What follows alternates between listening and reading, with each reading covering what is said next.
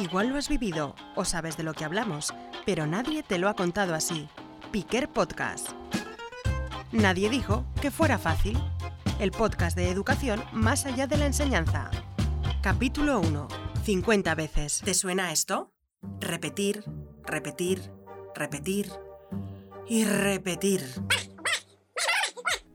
Familiar 50 veces, eh, familiar sería 200 veces. Con 50 sería un éxito. A la primera no lo hemos conseguido nunca, a la segunda tampoco, a la tercera empiezan las amenazas, a la cuarta se comunica el castigo y a la quinta se oye una vocecilla que dice perdón, perdón, perdón, perdón, perdón. ahora te toca trabajar, luego te tocará el ocio. Para él es yo quiero el ocio ya. Ese lo quiero ya es lo que le empuja a que dedica el tiempo mínimo que él considera necesario para realizar las tareas, que los demás vemos que es insuficiente y por lo que necesitamos eh, eh, apoyo, ¿no? a trabajar con él sobre ese tema. No es tres minutos suficiente si además el resultado no es óptimo y si además sobre todo lo que está en su cabeza es quiero alcanzar ya el tiempo de ocio.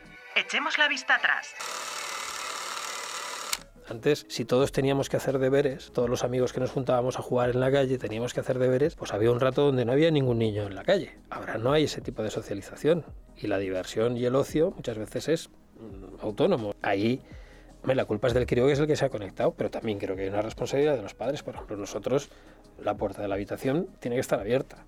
Es una cosa que consideramos importante. Entonces, eh, jugamos un papel todos. Y los críos en este caso yo creo que hay que marcarles los pasos. Hay que ayudarles en, que vayan comprendiendo cuáles son los pasos. Per se, ellos les saldrá a jugar, no estudiar.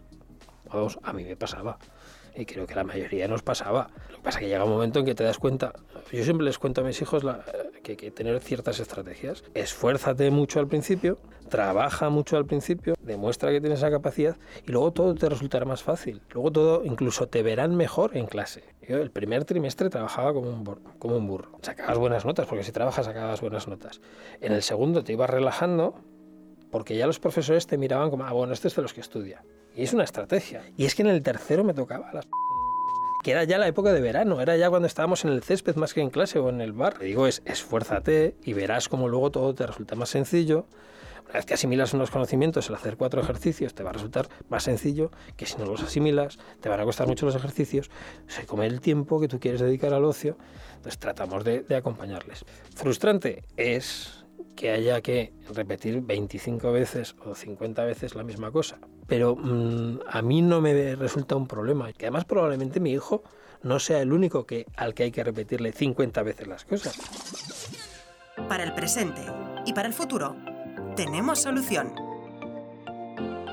El que está todo el día con 20 críos o con 30 críos o con 50 críos, que hay que repetir las cosas 50 veces, pues profesionalmente tendrá una serie de herramientas que yo que no me dedico a la educación ni a la formación, o no conozco o no las poseo. Eh, eh, quizás como padres, que también llevamos un día a día caótico, en esos detalles no caemos, y el haber acudido a profesionales sí que te sirve para, para haber visto la importancia de eso y verlos evolucionar. Que además yo sí que en eso estoy muy contento. Yo de cómo podía ser el crío hace dos años, ahora que sigues pues a lo mejor antes había que repetírselo 200 y ahora hay que repetírselo 50 veces. Oye, pues ya vamos mejorando. Nadie dijo que fuera fácil. De Grupo Piquer. Escucha el resto de la temporada en podcast.grupopiquer.com.